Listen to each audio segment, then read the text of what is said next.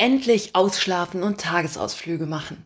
Meine Kinder sind seit langem in vorfreudiger Stimmung auf das, was in den nächsten Wochen passieren wird. Denn nun ist es endlich soweit. Die Ferien haben begonnen. Für Hörst du es auch bedeutet das Sommerpause.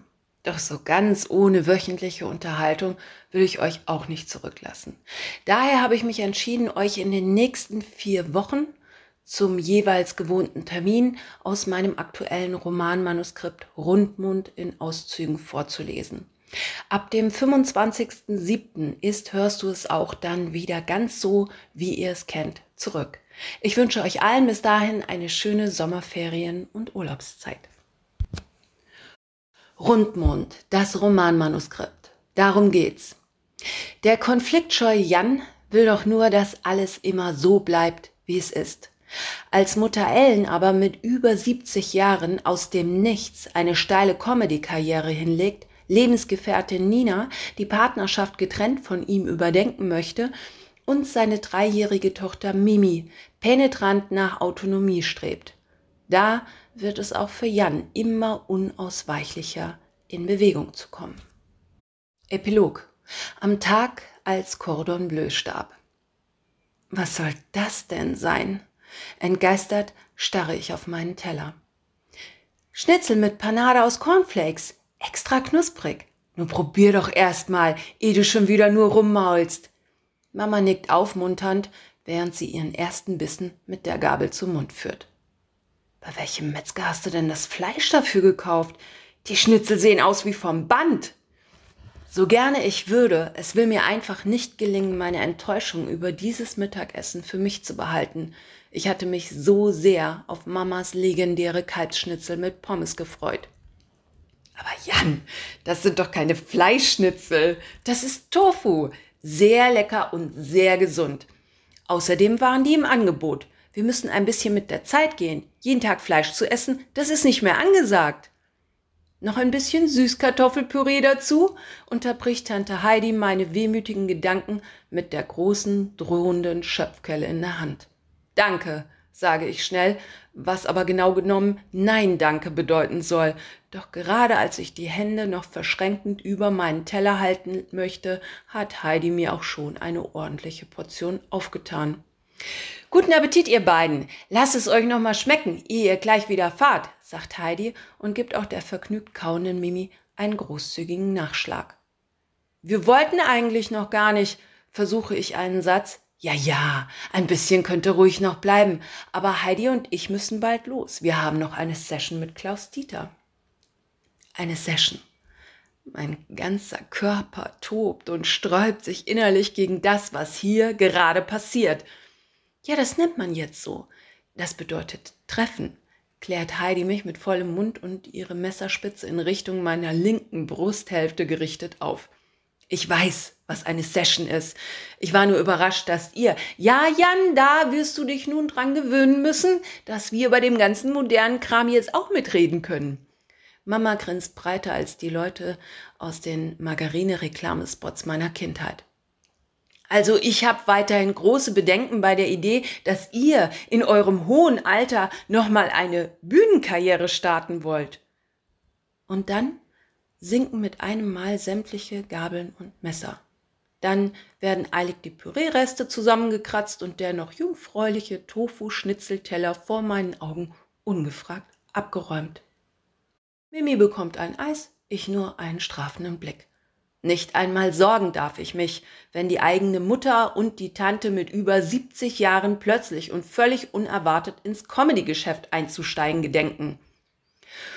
Und Nina hat wohl auch schon wieder einen neuen Job, wie ich höre, will Heidi kurz darauf in suffisant kampflustigem Ton von mir erfahren. Ich schaue nur fragend zurück. Mir ist dergleichen nichts bekannt. Heidi meint, weil Mimi doch gesagt hat, dass ihre Mutter jetzt was mit Tieren macht. Mimi, was hast denn da wieder erzählt? gebe ich mein Erstaunen weiter. Ich habe gar nichts erzählt. Ich habe nur gesagt, dass Uwe da war und Mama für ihn die Katze gemacht hat. Sonst nichts. Mimi dreht sich beleidigt reinschauend zur Seite, während sie ansonsten in völliger Konzentration bei der Sache ist, ihr Eis einfach schneller zu schlecken, als es über den Rand ihrer Waffel hinweg schmelzen und zerfließen kann. Was meinst du mit Mama hat für Uwe die Katze gemacht? Was soll das bedeuten, Mimi? Sag ich nicht. Wie jetzt? Sag ich nicht. Was sagst du nicht? Sag ich nicht. Mimi steht auf und verlässt die Küche. Mama und Heidi tauschen vielsagende Blicke. Ich spüre, wie mich das jetzt echt nervös macht. Mimi, jetzt sag was, rufe ich Richtung Wohnzimmer hinter ihr her. Nö, will ich aber nicht. Also Jan, ehe du dich hier über Tofu-Schnitzel mokierst, klärst du wohl besser mal, was bei dir daheim so los ist. Da scheint mir ja doch einiges im Argen zu sein, sagt Mama und mit genau diesen Worten verlässt auch sie die Küche. Allerdings mit Ziel aufs Bad, möchte sich wohl noch eben frisch machen für ihre Session mit Klaus Dieter. Konstatiert wähle ich Ninas Nummer. Hey Nina, ich wollte bloß Bescheid sagen, dass Mimi und ich doch schon heute Abend zurück sind. Na gut, Ninas Stimme klingt zwar leise, aber auch heiterer als vor unserer Abreise nach Niedersachsen.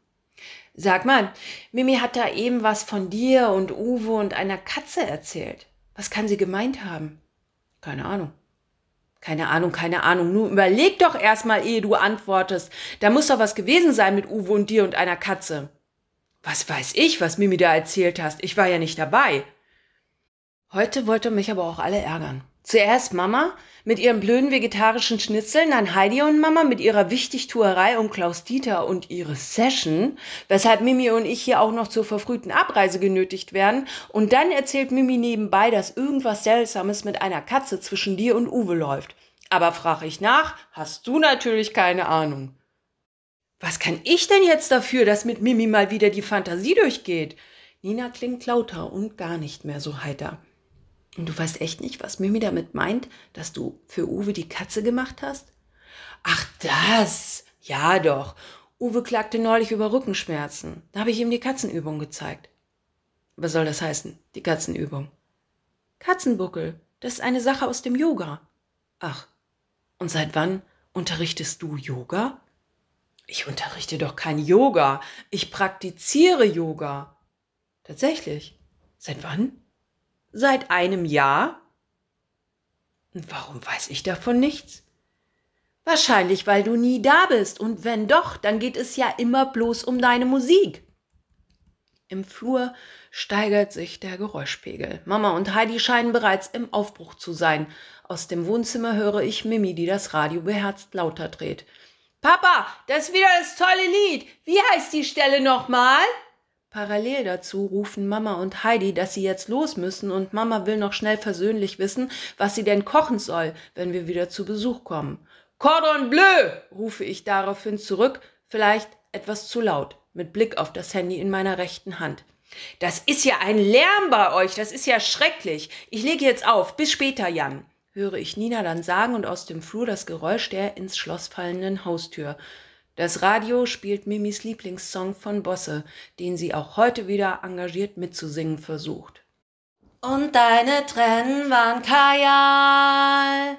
An dem Tag, als Cordon Bleu starb, lagst du in meinem Arm.